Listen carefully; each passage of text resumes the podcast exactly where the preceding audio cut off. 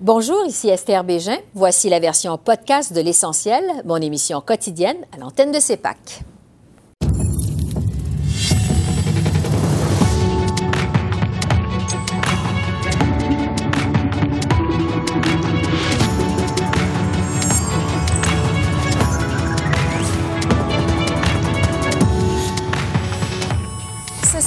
Deuxième vague de la pandémie de coronavirus au Québec et en Ontario.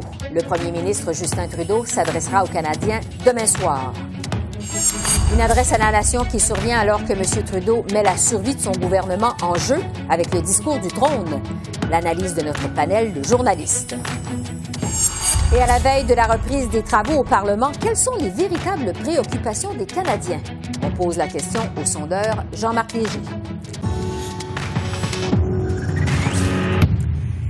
Bonsoir, Mesdames, Messieurs. Alors que le Canada est frappé par une deuxième vague de la pandémie de coronavirus, le Premier ministre Justin Trudeau prononcera une adresse à la nation demain soir tout juste après la présentation du discours du trône à Ottawa. Monsieur Trudeau euh, s'adressera aux Canadiens à 18h30 pour tenter de les rassurer face à cette nouvelle vague de la COVID-19. Il entend expliquer aussi les grandes lignes de son plan de relance de l'économie de façon sécuritaire. Entre-temps, euh, les partis d'opposition ont fait valoir leur demande quant au discours du trône qui sera présenté en après-midi par la gouverneure générale Julie Payette. Les conservateurs, qui ont fait de la lutte au déficit une priorité, réclament maintenant un plan de contrôle des dépenses. Évidemment, on souhaite que le gouvernement ait un plan pour la reprise économique. Et concernant le déficit et les dépenses, tout ce qu'on demande au gouvernement dans, un, premier temps, c'est d'avoir un contrôle sérieux des dépenses. Ce qu'on a vu, c'est que le gouvernement, depuis six mois, dépense sans compter. C'est le jour de Noël à tous les jours. Il annonce ça comme si c'était le Père Noël à tous les jours. Il faut avoir un plan de contrôle des dépenses. Euh, on a deux demandes. Un, c'est euh, l'importance de continuer la PCU pour des millions de Canadiens qui ne peuvent pas travailler à ce moment à cause de COVID-19, ils ont besoin d'appui. Et ce que le gouvernement libéral a proposé va couper l'appui pour ces gens. Et dans mon avis, c'est complètement inacceptable. C'est pas juste de faire ça. Donc, on exige le gouvernement de prolonger la PCU et mettre en œuvre des appuis au même niveau, au même montant que la PCU. Et deuxièmement, on a besoin d'un congé de maladie payé pour tout le monde à ce moment, on sait que plusieurs personnes font ce choix impossible d'aller au travail malade ou de rester chez eux, mais sans avoir de salaire, avec la peur qu'ils ne peuvent pas rejoindre les débuts. Ça, c'est inacceptable. Donc, on, on exige ces deux choses. Donc, une grosse journée euh, à prévoir demain à Ottawa avec le discours du trône et puis cette adresse à la nation du premier ministre euh, en début de soirée pour analyser euh, tout ça. Je retrouve notre panel de journalistes. Joël Denis Bellavance de la presse, Altia Raj du HuffPost Canada. Et c'est avec plaisir qu'on accueille pour cette nouvelle saison Conrad Yakabouski, qui est chroniqueur au Devoir et au Globe Noël. Alors d'abord, bienvenue Conrad et bonjour à vous trois. C'est un plaisir de vous revoir cette année. Bonjour. Joël Denis, euh, d'abord, sur cette adresse euh, à la nation du premier ministre demain, qu'est-ce qu'on doit en comprendre? Ben, que M. Trudeau juge que c'est une nécessité, que l'heure est grave, qu'il faut parler aux Canadiens, les encourager à suivre les consignes sanitaires. C'est quand même intéressant de voir que euh, on a choisi de prononcer un discours à la nation, alors que le jour même où on prononce un discours du trône. Donc, c'est de mémoire, c'est la première fois que ça se produit et ça indique que peut-être que M. Trudeau juge que l'heure est grave et qu'il faut rassurer les Canadiens, mais aussi surtout les encourager à suivre les consignes euh, sanitaires. Altia, est-ce que vous savez ce qui a poussé le premier ministre à décider comme ça de s'adresser aux Canadiens demain soir? Euh, non, je ne sais pas vraiment la vraie raison, mais j'ai deux hypothèses. En plus, qu'est-ce que Joël Denis vient de dire? Je crois que la controverse autour de Julie Payette, la gouverneure générale, euh, le fait que M. Trudeau va s'adresser à la nation veut dire que les clips sur les nouvelles, ça va être la photo du premier ministre, l'image du premier ministre, plutôt que celle de Julie Payette, qui a quand même toute cette controverse autour d'elle.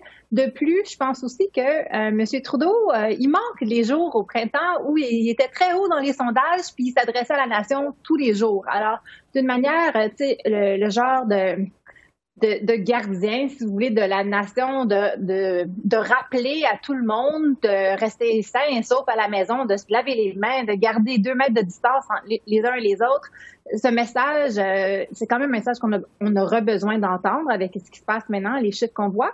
Puis, euh, ça lui donne la chance de, de, de se rappeler de ces moments-là et de rappeler les gens de, de ce moment-là aussi, puis comment c'était lui qui nous a menés à travers cette crise-là. Conrad, de votre côté, vous vous attendez à quoi de cette adresse à la nation du premier ministre Trudeau demain soir?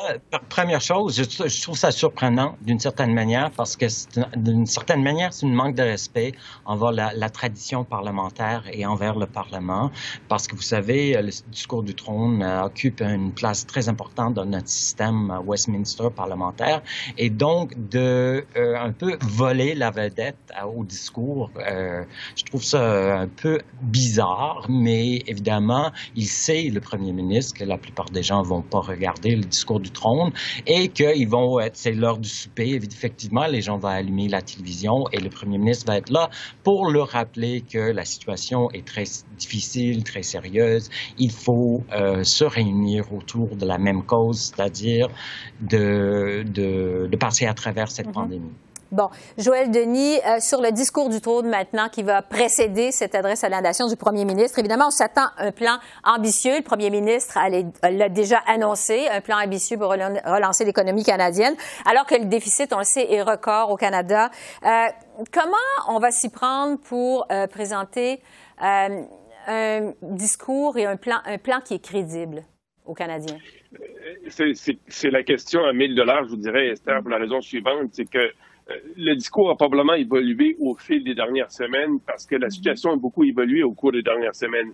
Euh, quand M. Trudeau a décidé de proroger le Parlement il y a de cela un mois, euh, il avait en tête un plan ambitieux de grandes dépenses pour redéfinir le Canada, rendre le Canada plus juste, plus vert, plus égalitaire.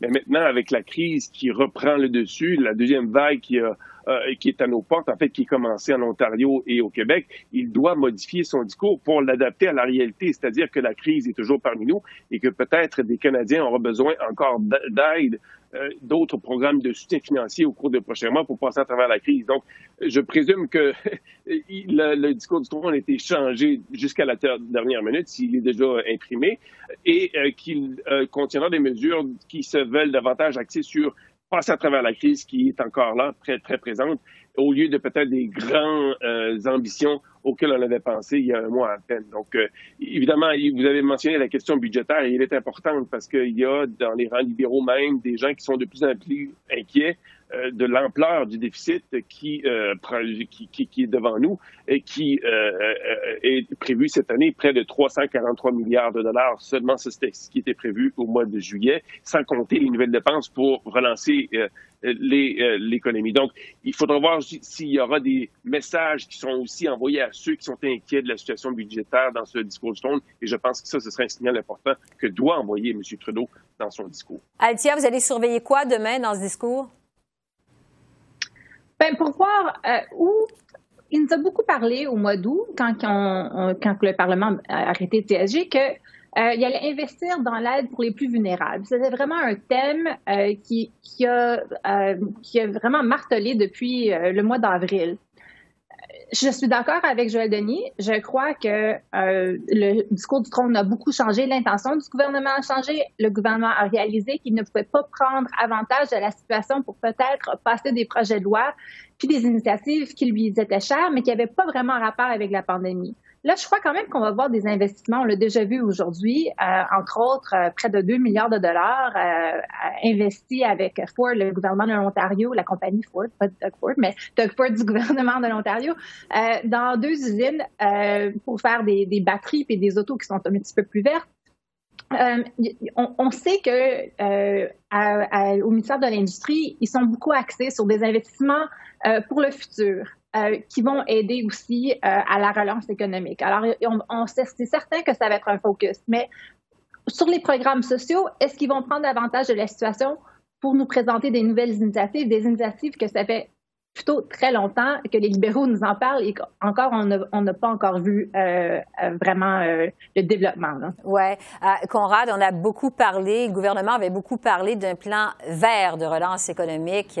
Est-ce que c'est une priorité actuellement pour les Canadiens que l'environnement? Est-ce que c'est un bon moment pour ça en pleine pandémie?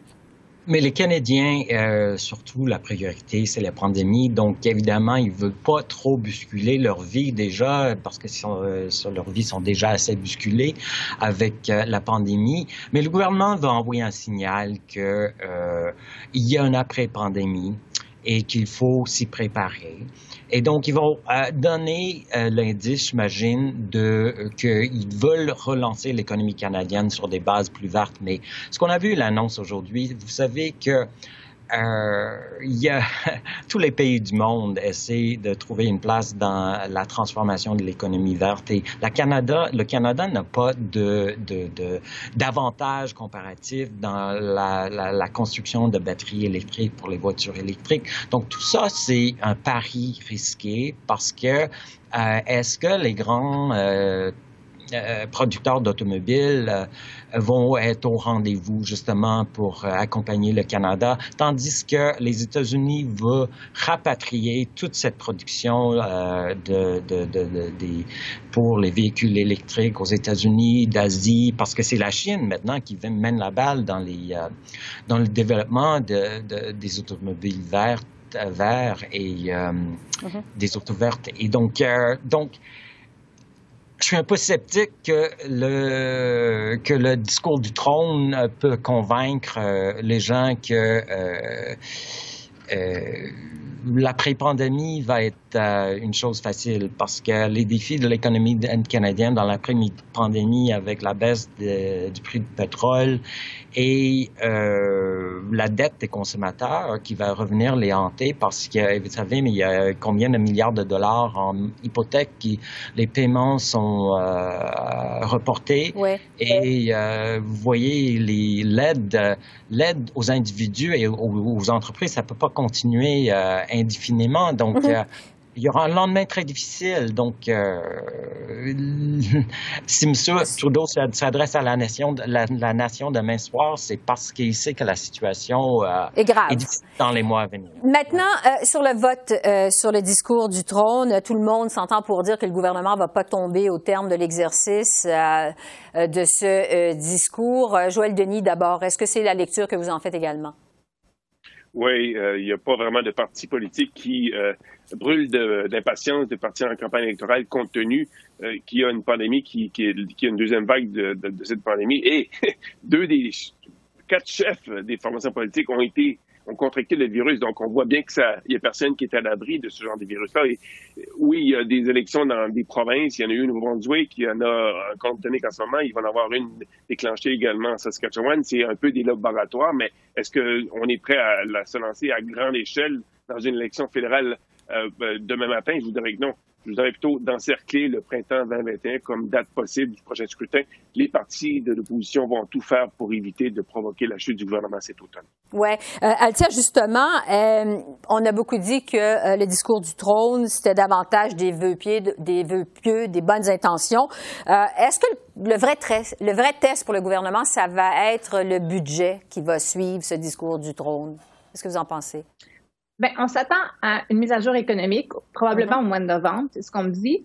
Euh, mais c'est pas probable, même quand le NPD, le NPD nous parle, ils disent, ils parlent d'un budget. Alors, un budget, c'est au printemps prochain.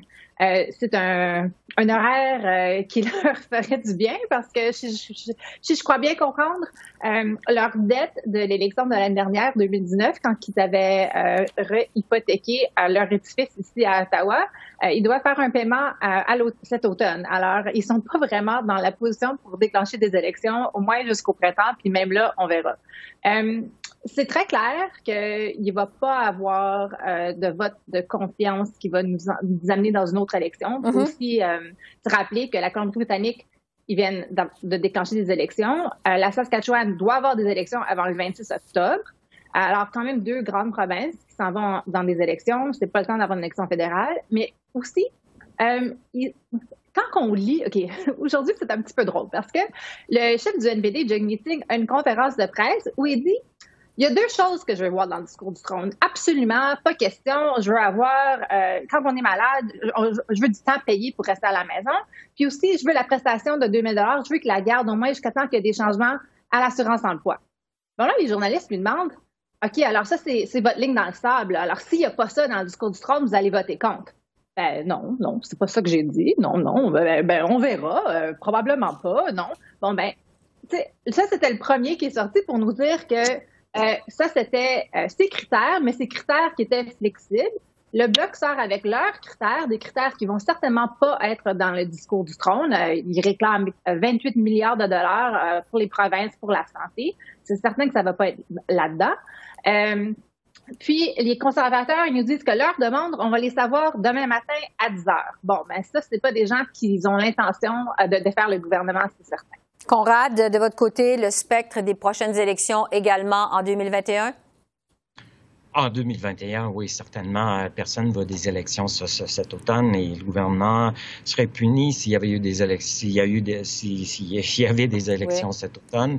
Et euh, mais c'est surtout la mise à, jour économique euh, qui va être essentielle parce que euh, vous savez que quand M. Morneau a déposé son document au mois de juillet, ça nous, nous a donné une idée sur les dépenses du gouvernement dans les mois à venir, les estimer pour tous ces programmes qui avaient été lancés pour la pandémie. Mais ce qu'ils nous ont pas donné, c'était les estimés pour les revenus du gouvernement. Et donc, euh, vous savez qu'au mois d'avril, ils ont reporté les paiements d'impôts pour 55 euh, milliards de dollars pour les entreprises et les individus. Moi, euh, beaucoup d'économistes croient que cet argent va jamais rentrer. Donc, avec la mise à jour économique, on va voir comment l'argent rentre. Euh, au gouvernement pour avoir, avoir une, vraie, une idée du vrai déficit et ce qui, ce qui nous attend dans, en 2021. Ouais. Donc, euh, les marchés euh, sont vraiment, vraiment, vraiment inquiets par rapport à ça. Ça va être le test que cette mise ah à jour économique. Joël Denis, je vais terminer là-dessus. le discours du trône demain va être lu par la gouverneure générale Julie Payette, dont, on le sait, le style de gestion est présentement sous examen pour climat de travail toxique à Rideau. Est-ce qu'il y a des effets à prévoir euh, sur l'exercice de demain après-midi? En fait, on va tenter de faire semblant que tout est correct, qu'il n'y a rien d'anormal, que Mme Payette jouit de la confiance du premier ministre. M. Trudeau l'a déjà réitéré qu'il trouvait qu'elle faisait un excellent travail. Donc, on va vouloir passer tout ça euh, en arrière-plan, sauf que évidemment, les commentateurs vont relever que Mme Payette fait l'objet de plaintes pour avoir créé un, climat toxique, non seulement à Hall, mais dans les anciens postes qu'elle a occupés dans le passé, notamment à l'Agence spatiale canadienne et euh, le, Comité olympique canadien. Donc, Mme Payette est rattrapée par son passé. éventuellement, ce passé va aussi rattraper le premier ministre parce que c'est le premier ministre qui l'a nommé à ce poste. Et éventuellement, il aura peut-être une décision difficile à prendre parce qu'il y a une enquête en cours en ce moment par, euh, menée ou commandée par le bureau du conseil privé sur ce climat toxique qui a été instauré à Hall. On aura les fruits de cette enquête euh, au cours des prochaines semaines et M. Trudeau ne pourra pas se défiler euh, éternellement vis-à-vis de Mme Payette. C'est sûr qu'il va y avoir beaucoup d'attention sur la gouverneure générale qui va être portée demain lors de la présentation de ce discours du trône. Alors, Joël Denis, Altia, euh, Conrad, euh, on se retrouve jeudi pour analyser ce discours du trône alors qu'on va en connaître le contenu. Merci beaucoup d'avoir été avec nous. Merci. Merci. Merci à vous. Merci, Au revoir. Maintenant, euh, quelles sont les véritables priorités des Canadiens au moment de reprendre les travaux au Parlement? Bon, il y a la pandémie, la santé, l'incertitude économique.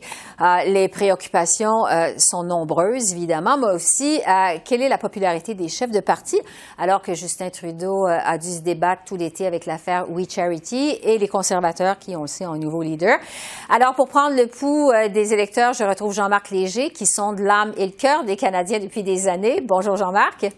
Oui, bonjour. Euh, d'abord, euh, tous les observateurs semblent s'entendre sur le fait que le gouvernement Trudeau va pas tomber au terme de ce discours du trône. Euh, est-ce que les Canadiens sont dans un état d'esprit, de toute façon, dans une disposition pour se retrouver en élection cet automne?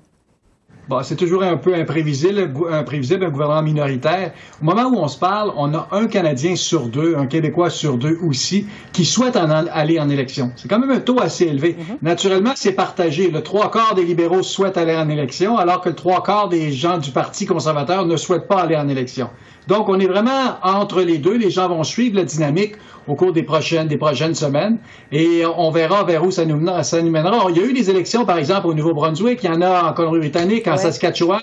On voit qu'au niveau provincial, ça, ça s'est mis à bouger et les gouvernements sortants ont un avantage certain dans une période d'instabilité comme aujourd'hui. Justement, est-ce que le gouvernement Trudeau pourrait être tenté euh, d'imiter la Colombie-Britannique? Ben, en fait, le Nouveau-Brunswick et la Colombie-Britannique? Oui, on sait qu'il a été minoritaire. Il a même, même obtenu moins que le Parti conservateur d'un pour cent aux dernières élections. Par contre, depuis ce temps-là, avec la pandémie, le taux de satisfaction à l'égard du gouvernement actuel a grimpé à 70 C'est du jamais vu et sur une période aussi longue que, cette période-là. Durant, euh, jusqu'à l'été, le taux de satisfaction était élevé, mais le vote était aussi élevé, jusqu'à 46% pour le Parti libéral. Il a chuté à cause de l'affaire We Charity, ça lui a fait mal, il a chuté à 34 Là, depuis ce temps-là, ça s'est, ça s'est stabilisé assez pour dire que s'il y avait une élection aujourd'hui, Justin Trudeau partirait en avance. OK, parce qu'on se demandait s'il entrait, il entrait dans cette nouvelle session euh, parlementaire affaiblie par l'affaire We Charity. Selon ce que vous nous dites, ça ne semble pas être le cas. Non, voyez, il a été élu avec 33 des voix. Aujourd'hui, il a 35% des voix. Oui, il a perdu un peu de sa superbe, un peu de la remontée liée à la gestion de la pandémie et la distribution de l'argent dans l'économie canadienne, mais euh, il est quand même en situation euh, solide au moment où on se parle. Mais il y a un nouveau leader, comme M. O'Toole, mm-hmm. et ça, c'est imprévisible. Il ne se bat pas contre Andrew Scheer. O'Toole risque d'être un candidat beaucoup plus difficile à vaincre. Oui, parce qu'on dit que, bon, M. O'Toole est plus sympathique que son prédécesseur. Il y a eu comme un vent de fraîcheur avec son arrivée. Est-ce que l'impact de son arrivée sur euh, les troupes conservatrices pourrait être euh, plus positif que prévu, qu'on pense? Oui, on parle d'une augmentation de 5 points depuis, depuis son élection. L'avantage qu'il a eu, c'est que sa course à, à chefferie s'est déroulée en privé. Donc, il n'y a pas eu les chicanes habituelles entre les pro-vie, anti-vie, plus peine de mort, anti-peine de mort, anti-mariage gay, toute, toute cette dynamique-là qui nuit au Parti conservateur depuis de nombreuses années, particulièrement dans l'Est du pays. On n'a pas vécu ça avec la pandémie, ce qui est un avantage pour le Parti conservateur. Il arrive avec un parti consolidé, beaucoup plus fort que M. Scheer, qui avait gagné par quelques points de pourcentage lors de la course à chefferie. Donc, il a un parti solidarisé derrière, derrière lui. Il arrive en élection avec un visage plus sympathique. On comprend que c'est un Ontarien, euh, c'est-à-dire il est né à Montréal, mais qui habite en Ontario, et c'est quelqu'un qui s'identifie comme étant pro-vie. Donc, deux facteurs que n'avait pas M. Scheer.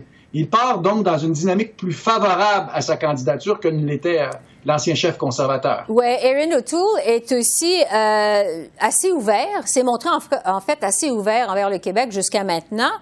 Euh, comment il est perçu, M. O'Toole, euh, par les Québécois? Bon, parce qu'on sait qu'il s'est montré ouvert à donner plus de pouvoir au Québec en matière d'immigration, s'engage à pas contester la loi 21, d'accord pour assujettir les entreprises fédérales à la loi, à la loi 101. Comment il est perçu, M. O'Toole, au Québec?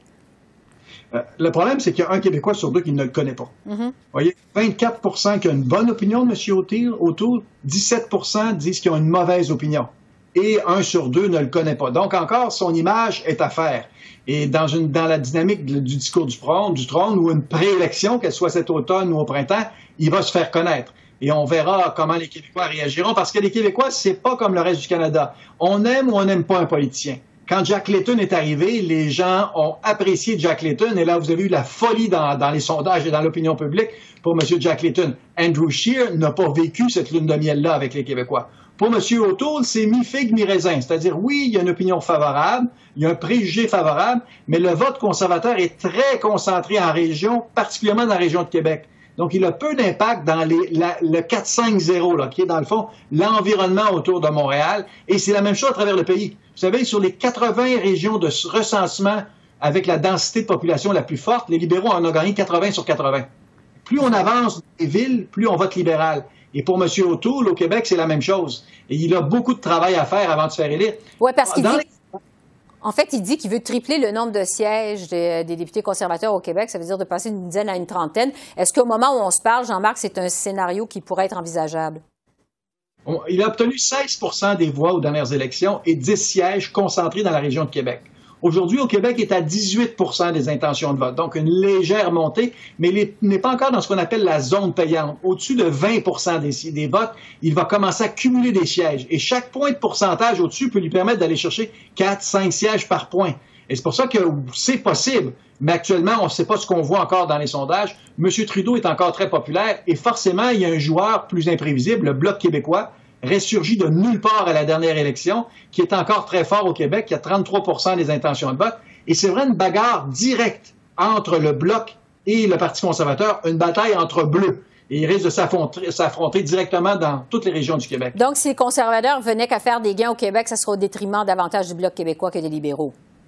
Oui, depuis l'élection de M. O'Toole, il a grimpé de 5 points au Québec, passé de 13 à 18 mm Corollaire, c'est le Bloc québécois qui a perdu 5 points. Bon. Donc, au début, c'est le vote dans les régions, mais plus on avance dans la campagne, plus ça va être une bataille de banlieue. Et là, il y a une, une vraie bataille à trois. Ce qui fait qu'un député peut être élu avec 33-34% des voix. C'est pour ça que ça devient un peu imprévisible. Donc, M. Trudeau est en position de force. M. O'Toole a un certain élan. On va voir jusqu'où il va aller. Mais la présence du Bloc québécois et dit François Blanchet, qui est le politicien le plus populaire au Québec, veut dire qu'au Québec, on a une vraie lutte à trois qui s'enligne. Il nous reste très peu de temps. Je veux revenir sur les priorités des Canadiens alors que s'ouvre cette nouvelle session parlementaire à Ottawa. On est à l'aube d'une deuxième vague de la pandémie. Il y a évidemment beaucoup d'incertitudes économiques, incertitudes quant à l'avenir. Euh, Jean-Marc, quelles sont les principales euh, préoccupations des Canadiens au moment où on se parle? C'est sûr que la santé et la pandémie sont au-delà des préoccupations des gens parce qu'il y a un vieux dicton en politique qui dit on n'imprime rien sur une feuille qui tremble. Les Canadiens tremblent actuellement avec la pandémie. On ne sait pas jusqu'où ira la deuxième vague. Et la conséquence, c'est que cet enjeu-là est majeur. Va-t-on découvrir un vaccin ou pas avant l'élection? Ça sera un impact aussi majeur. Le deuxième élément, c'est l'emploi. Il y a des gens qui ont peur de perdre leur emploi. L'économie est soutenue artificiellement par le gouvernement on atteint jusqu'à 400 milliards de déficit. On ne pourra pas survenir aux besoins des Canadiens en difficulté longtemps. Donc, l'emploi et l'économie est au deuxième. Et au troisième rang, c'est la gestion du déficit. Quand on regarde ces trois enjeux-là, les deux premiers sont à l'avantage des libéraux. Et si la campagne porte sur le déficit, c'est à l'avantage des conservateurs. Donc, M. Trudeau a intérêt à lancer l'élection avant de présenter son prochain budget, entre vous. Alors, ça va être à suivre. C'est une session, en tout cas, qui s'annonce mouvementée du côté d'Ottawa. Euh, on espère avoir la chance de vous parler souvent. Merci beaucoup, Jean-Marc Léger. Toujours un plaisir, Esther. Au revoir. bye. Alors voilà, c'est comme ça qu'on a vu l'essentiel de l'actualité de ce mardi 22 septembre sur la colline parlementaire à Ottawa. Je vous rappelle notre couverture spéciale du discours du trône demain, mercredi 23 septembre. Je serai euh, à l'antenne dès midi 30 en compagnie d'experts et d'analystes. Mon collègue Peter Van Dusen et ses invités euh, nous mèneront jusqu'au discours du trône qui est prévu à compter euh, de 14 heures et qui sera évidemment présenté en direct à notre antenne. Esther Bégin qui vous remercie donc d'être à l'entête de CEPAC, la chaîne d'affaires publiques par câble. Je vous souhaite une excellente euh, fin de soirée et je vous dis à demain. Au revoir.